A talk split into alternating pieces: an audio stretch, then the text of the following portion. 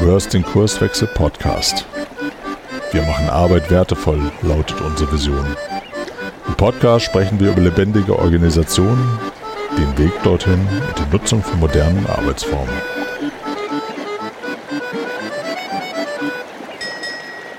Hallo und herzlich willkommen zu einer neuen Episode im Kurswechsel Podcast. Mein Name ist Frank Wulfes, ich bin einer der Kurswechsler und ich bin heute verabredet mit einem anderen Kurswechsler, nämlich mit Matthias. Hallo Matthias. Hallo Frank. Ähm, ja, wie gehört Matthias mein Name? Ich bin auch Teil des Kurswechselteams als Organisationsentwickler unterwegs und ich freue mich auf unseren Austausch zum Thema Sprache heute. Genau. Wir haben uns als Titel ja überlegt, ähm, Sprache in der Beraterwelt. Ähm, leg doch mal los. Was ist aus deiner Sicht so wichtig an Sprache? Ja, Sprache sollte geeignet sein, um die Leute einzunorden, mitzunehmen und abzuholen. Das ist, glaube ich, das Allerwichtigste von Sprache. Ja, sehr gut. Da hast du gleich so einen Finger in die Wunde gelegt, irgendwie. Ähm, ja. Und, und ernsthaft? Also, wir, wir klären das gleich auf, ne, warum das jetzt, warum, warum wir gerade lachen, ne? Aber warum ist uns Sprache so wichtig? Sprache schafft Realität. Ähm, es ist so, dass wir es gewohnt sind, in der Alltagssprache Begriffe zu nehmen, die mit bestimmten Bildern verknüpft sind. Ähm, diese Bilder sollen, ähm, sollen ja Ideen transportieren und mein, mein Punkt in dem Kopf des anderen Realität werden lassen. Denn äh, es ist ja nicht möglich, dass ich die Gedanken eines anderen denke, ähm, wie wir hier auch in diesem Podcast schon mal gehört haben, sondern ich kann ja nur meine eigenen Gedanken denken. Und dazu brauche ich ähm, ja, meine Interpretation dessen, was meine Sensoren da so draußen wahrnehmen. Und deswegen sprechen wir gern auch in Bildern, ähm, damit das in, dem, in den Köpfen und Herzen der Menschen Realität annimmt. Und da kann es in der Beraterwelt wirklich den Unterschied ausmachen, wenn wir uns darüber Gedanken machen, wie wir Sprache denn einsetzen. Also es ist ein ganz starker Erfolgsfaktor in der Arbeit für uns. Genau. Und, und für mich subsumiere ich das immer unter diesem Begriff der Klarheit. Ne? Sprache sorgt halt in, äh, im Dialog halt einfach für, für Klarheit, äh, dass wir halt von den identischen Dingen sprechen und was diese Dinge denn halt auch wirklich bedeuten. Ähm, und jetzt lass uns direkt mal da hingucken zu den Beispielen, die du schon äh, äh genannt hast. Ähm, äh, Mitarbeiter mitnehmen und abholen äh, und so weiter. Das sind ja so Begrifflichkeiten, wo wir ja immer so ein bisschen ah, schon fast allergisch reagieren, ne, wenn die so im, im Sprachgebrauch äh, äh genutzt werden. Ähm, warum, warum ist das so? Weil sich mit diesen Sprachbildern, mit diesen Mustern von mitnehmen, ich, ich nehme mal das, das, den Begriff, wir müssen Mitarbeiter in der Veränderung mitnehmen. Das ist ja etwas, was man so auch gern mal hört. Da ist ja nichts erstmal nichts Böses mit gemeint. Also derjenige, der so etwas sagt, der hat da ein Bild davon, dass, dass er selbst vielleicht äh, eine Idee hat, wo die Reise hingehen sollte, wo eine bestimmte Entwicklung sich hin äh, bewegen sollte. Und er möchte, dass die Menschen, um die es geht, diese Reise mitmachen, um mal wieder in einem Bild zu sprechen. Ähm, mhm. Und die möchte er begeistern vielleicht oder davon überzeugen, dass das die richtige Richtung ist. Gleichzeitig steckt in diesem Begriff auch eine Interpretationsmöglichkeit drin, die so ein bisschen paternalistisch ist. Also, dass da jemand sich in eine Position begibt, in der er sich anmaßt, darüber zu entscheiden, wohin die Reise geht und dass da die Gefahr drin ist, dass ein, ein sprachliches Bild gefestigt wird, das in die Richtung geht, ich entscheide, wohin die Reise geht und nehme Mitarbeiter an die Hand und nehme sie mit. Und das unterstützt eben etwas, was wir als Haltung auch immer versuchen zu untersuchen, ähm, ist da, ist das vielleicht Ausdruck eines unterschwelligen Menschenbildes, das nicht ganz passend ist, wenn wir über ähm, Selbstorganisation, über Veränderungen sprechen das, Thema Menschenbild haben wir ja auch schon in der einen oder anderen Episode äh, angesprochen, dass wir relativ häufig ähm, so das Gefühl haben, dass ein Menschenbild zum Beispiel von Führungskräften, aber auch von ähm, ganz normalen Menschen in, in Organisationen ähm, beobachtet werden kann, dass sie ähm, anderen unterstellen, nicht gewappnet zu sein für eine Veränderung oder nicht kompetent genug zu sein oder nicht engagiert genug zu sein, um äh, eine Leistung zu erbringen äh, und so weiter. Und wenn ich dann davon spreche, ich muss andere mitnehmen, äh, dann drückt das eigentlich genau das aus. Ne? Also ich, ich erhebe mich über andere äh, und, und äh, formuliere das halt genau in, in solchen äh, äh Floskeln. Die müssen irgendwie abgeholt werden und so weiter. Äh, und ähm, wir gucken ja auch ähm, auf dieses Thema Kultur beispielsweise auf eine bestimmte Art und Weise und reden dann ja oft davon, wir wollen am System, am Rahmen und so weiter arbeiten, damit der, von dem ich denke, der muss mitgenommen oder abgeholt werden, halt von alleine äh, äh, diesen Weg äh, ne, oder diese Reise antreten kann. Ne? Und da kehrt sich das dann so ein bisschen um. Ne? Wenn ich statt andere mitnehmen zu wollen, äh, halt den Rahmen dafür definiere und gestalte, dass der von alleine mitkommt, um in dem Bild zu bleiben, äh, dann ist das viel kraftvoller und, und erfolgsversprechender. So meine Sicht darauf. Ne? Ja, genau. genau. Vielleicht nehmen wir noch mal ein, zwei andere Beispiele, die uns auch immer wieder zum Schmunzeln äh, äh, bringen. Ich habe mal so ein paar Sachen ähm, rausgesucht. Ähm, zum Beispiel ähm, der, der Kunze ist beim Meier aufgehängt. Das ist auch ja. so eine schöne Formulierung, oder? Also da reden wir dann wirklich über Met. Ja, das sind natürlich interpretiere ich da in erster Linie, dass das ein, ein Vorgesetzten Verhältnis äh, zu einem, naja, jetzt muss ich auch mit den Worten aufpassen, Untergebenen oder Mitarbeiterverhältnis darstellt. Also dass der Meier der Vorgesetzte vom Kunze ist. Wenn mhm. ich aber, ich kann ja Menschen nicht aufhängen, also nicht folgenlos. Ähm, das kann ich, genau. wenn ich Menschen als Werkstücke begreife. Ähm, wir können ein ähnliches Bild dazu ist auch, ähm, wenn über Ressourcen gesprochen wird. Wenn zum Beispiel bei einer Personalknappheit von einem Ressourcenmangel gesprochen wird. Das ist im Wesentlichen die gleiche Idee, dass hier, dass hier Menschen als ein, ein Werkstück äh, betrachtet werden. Ja? Und das ist schwierig. Mhm. Wo, wobei wir da immer relativ schnell wieder bei diesem Menschenbild sind, ne? Und wir so als, ich nenne es mal Humanisten, äh, schütteln dann halt irgendwie den, den Kopf, ne? dass solche Begrifflichkeiten überhaupt Einzug in die Arbeitswelt vor vielen, vielen Jahren natürlich äh, gefunden haben. Und deswegen drängen wir halt immer ein bisschen darauf, da einfach bewusster mit Worten irgendwie un, umzugehen. Ne? Eine, eine Hierarchie, dass jemand ähm, im, im Rahmen einer Rolle der Chef von jemand anderem ist, ist per se ja nicht zu verurteilen. Äh, aber dass der eine bei dem anderen aufgehängt ist oder äh, der eine dem anderen vorgesetzt ist, ist, ist ja auch so ein wirklich ein absurdes Wort eigentlich. Ne? Mhm. Da plädieren wir halt einfach dafür, da bewusster mit Worten umzugehen, die halt menschenwürdiger tatsächlich sind für dieses Arbeitsverhältnis. Ne? Ja, und was, wo wir auch ein bisschen aufpassen müssen, ist, dass wir da äh, auch nicht päpstlicher werden als der Papst, wie man so schön sagt. Ne? Dass diese Begriffe ja oft nicht mit einer bösen Absicht ausgesprochen werden. Wenn man von einem Vorgesetzten spricht, äh, das hast du ja gerade als Beispiel gesagt, dann ist da möglicherweise tatsächlich mal irgendwann jemand dem anderen vorgesetzt als übergeordnete Instanz, die aufpasst, dass da auch das Richtige bei herauskommt. Ja? Ähm, das, diese, diese Bedeutung hat es ja möglicherweise gar nicht mehr in den Köpfen der Menschen. Also ich will gar nicht immer eine, eine niedere Absicht dahinter unterstellen. Aber wie du schon gesagt hast, kann es total hilfreich sein, äh, bewusster mit Sprache umzugehen.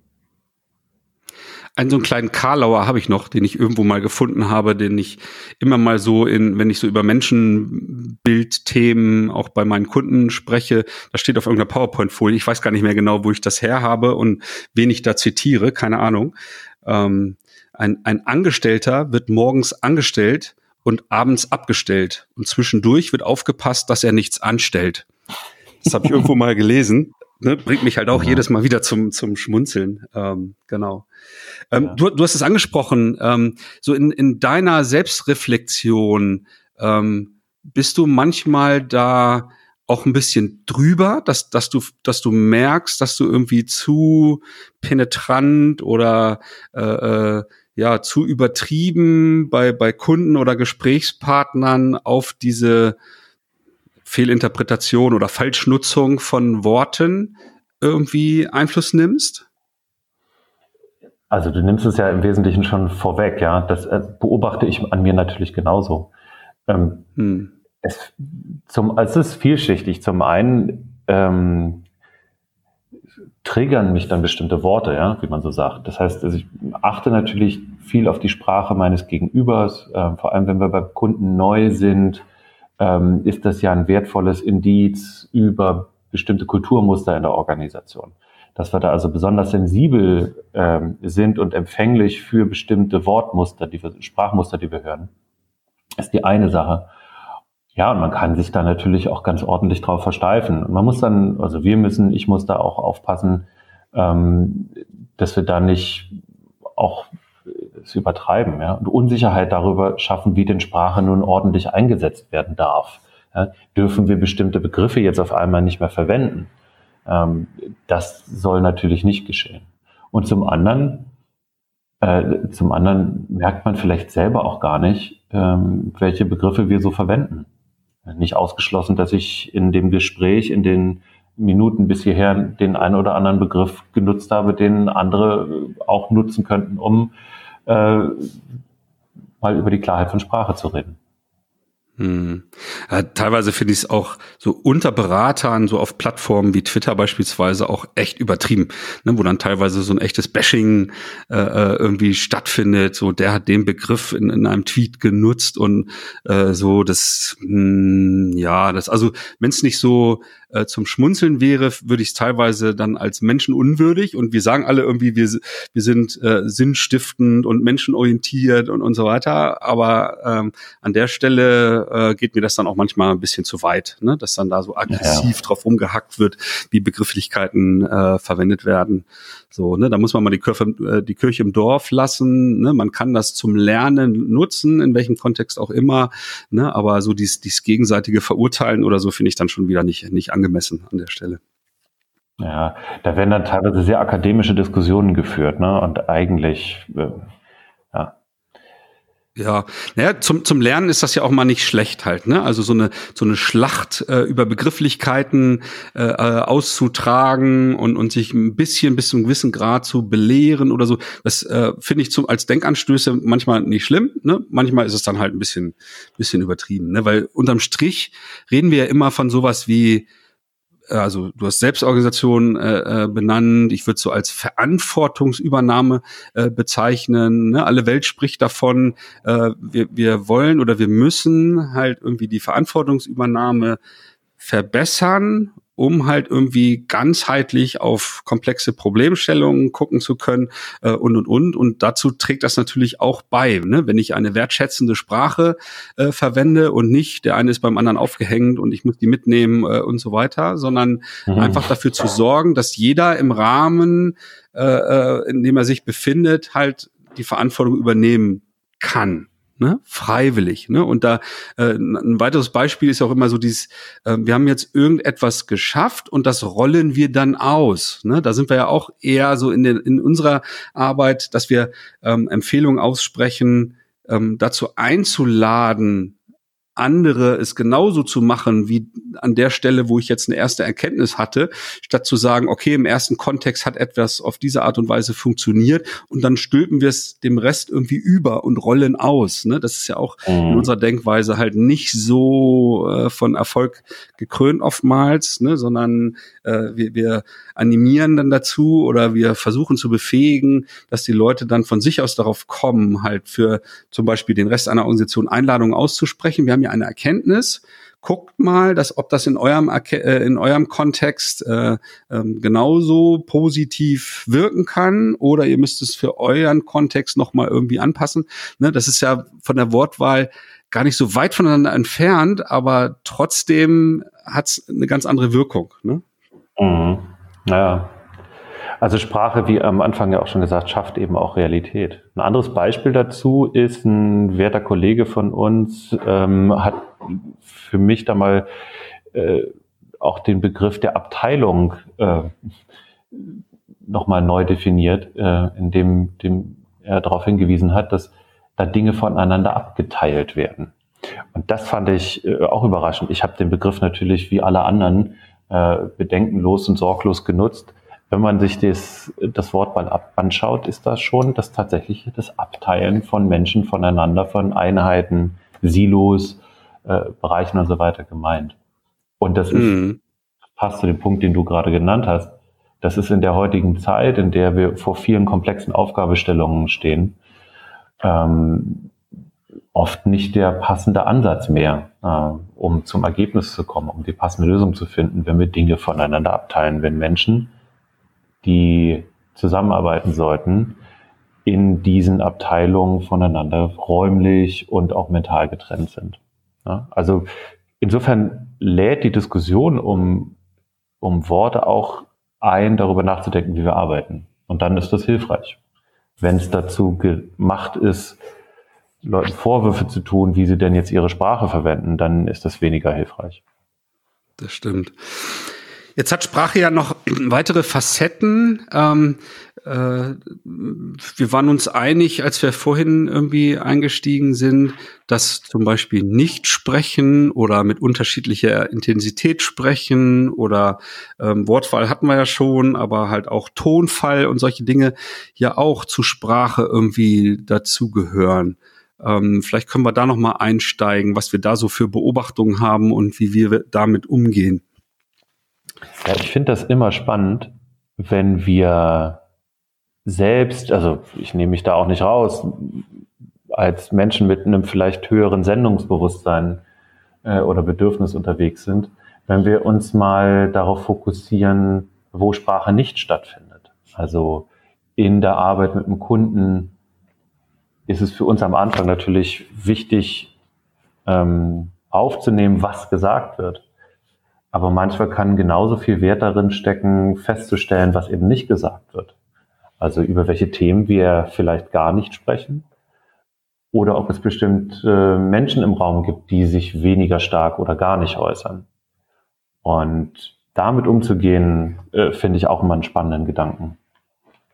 Genau. Ne, wenn wir zum Beispiel mit, mit Teams oder Arbeitsgruppen oder, oder ähnliches arbeiten, dann wird es ja immer so sein, dass einige, so wie du es sagst, halt ein höheres Sendungsbedürfnis irgendwie haben. So äh, polemisch würde ich das als Vielredner bezeichnen.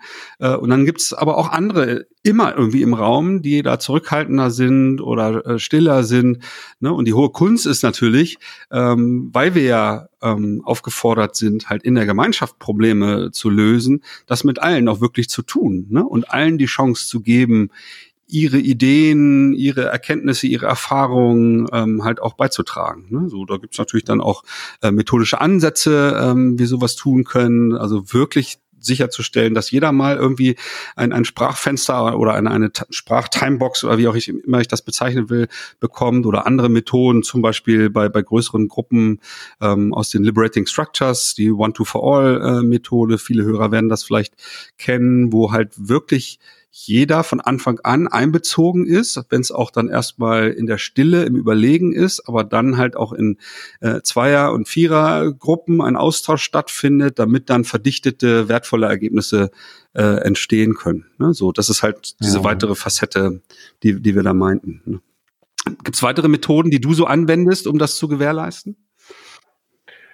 Ja, also ich nutze da auch viel aus den Liberating Structures. Ähm, ich, ich gucke aber auch, wir haben ja in ähnlichen ähm, Kontext auch so Interviewsituationen zum Beispiel, wo wir, ähm, wo wir ja ganz viel über Sprache arbeiten, um an Informationen zu gelangen. Und dann ähm, gibt auch in den Interviewtechniken äh, Möglichkeiten, nonverbal an Informationen heranzukommen.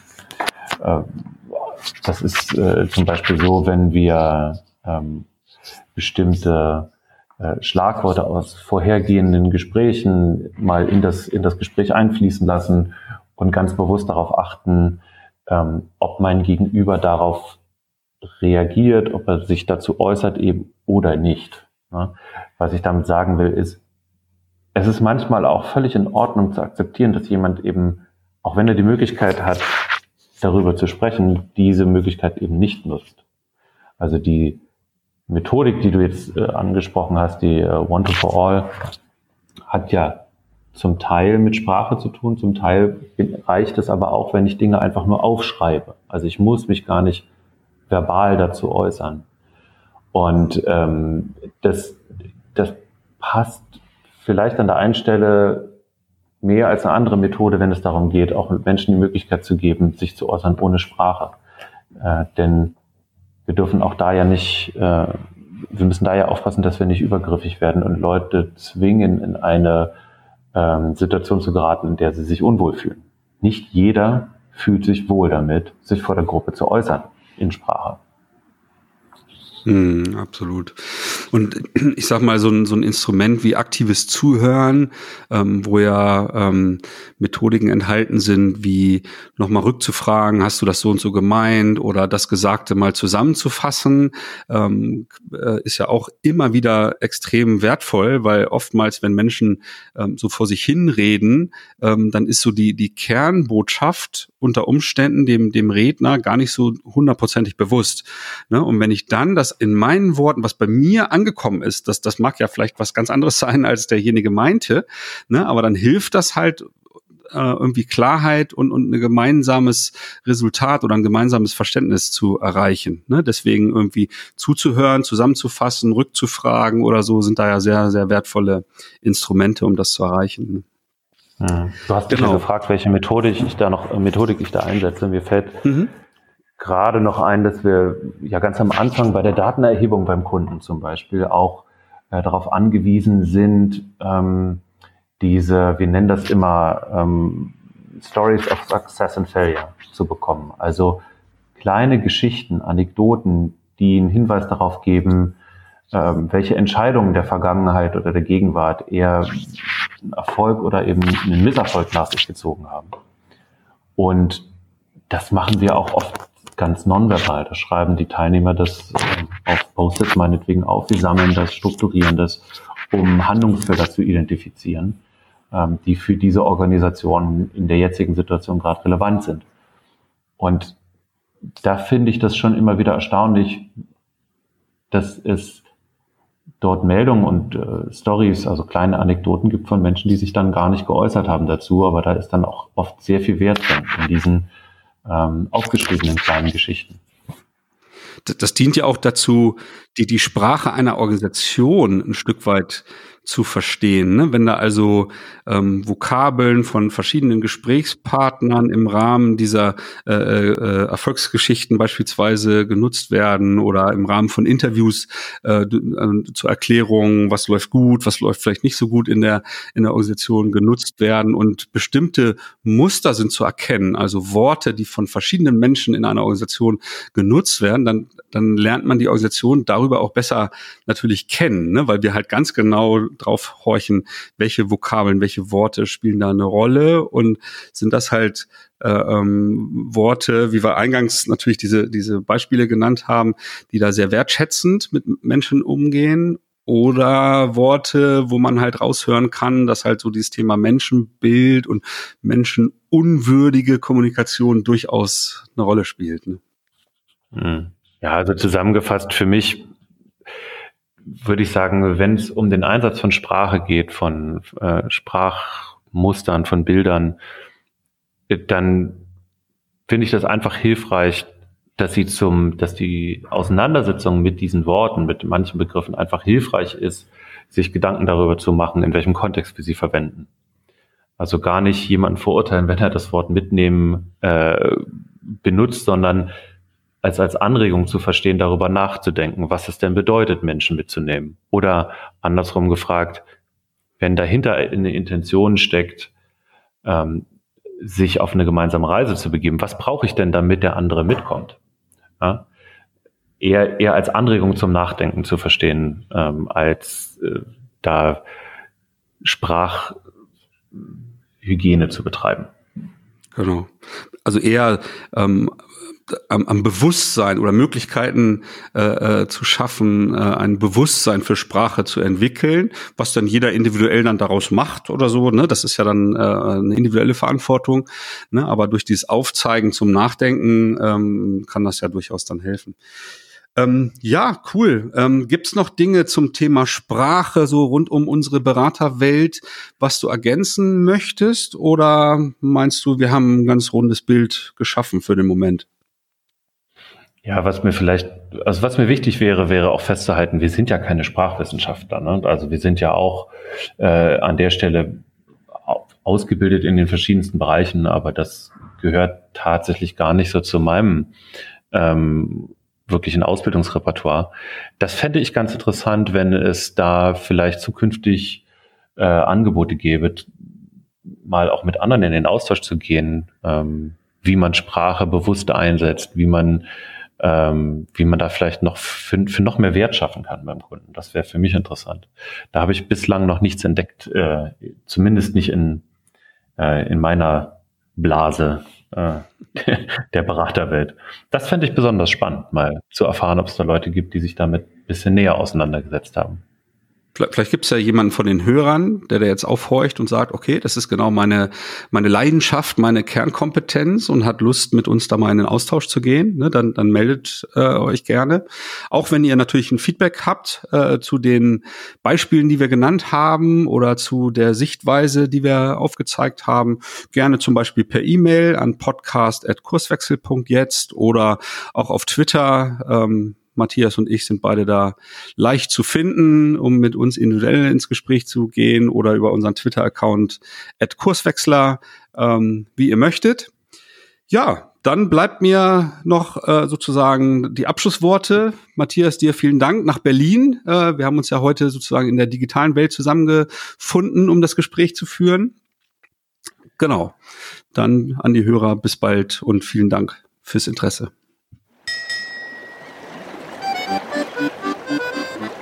Folge uns auch auf Twitter unter @kurswechsler und diskutiere mit uns über agile Themen.